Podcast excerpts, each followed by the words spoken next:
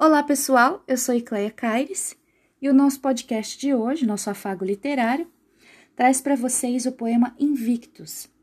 Este poema, gente, ele é de 1875 e ele foi publicado pela primeira vez em 1888. É um poema vitoriano de autoria do poeta inglês William Ernest Henley, que nasceu em 1849 e viveu até 1903. Esta obra de arte, essa obra de arte da palavra, inspirou nada mais nada menos que Nelson Mandela, o maior símbolo da luta contra o apartheid na África do Sul. Os versos fortes inspiraram Mandela nos seus dias mais difíceis fizeram com que ele suportasse os 27 anos de cativeiro a que foi submetido. Ajudaram a passar pelas humilhações, pelos trabalhos forçados e por toda a condição do cárcere. Esses versos confortaram a alma de Mandela para que ele pudesse resistir e ter esperança que dias melhores viriam. E todas as vezes que o Mandela se sentia desencorajado, a ponto de perder todas as suas forças, ele relia, em busca de um conforto interior para que ele pudesse continuar. Então vamos conhecer o poema. Invictus.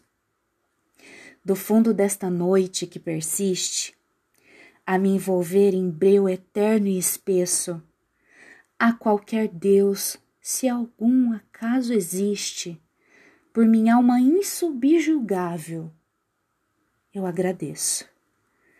Nas garras do destino e os seus estragos, sob os golpes que o acaso atira e acerta, nunca me lamentei. E ainda trago a minha cabeça, embora em sangue, ereta. Além deste oceano de lamúria, Somente o horror das trevas se divisa. Porém, o tempo a consumir-se em fúria não me amedronta nem me martiriza. Por ser estreita a fenda, eu não declino,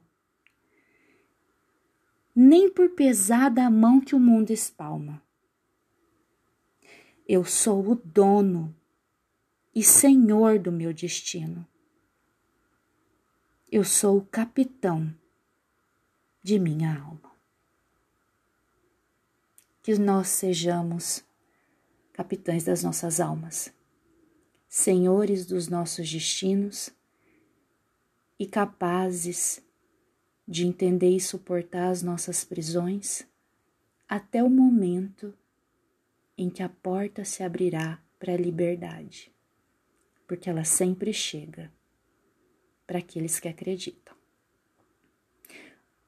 Sejam prisões físicas ou emocionais.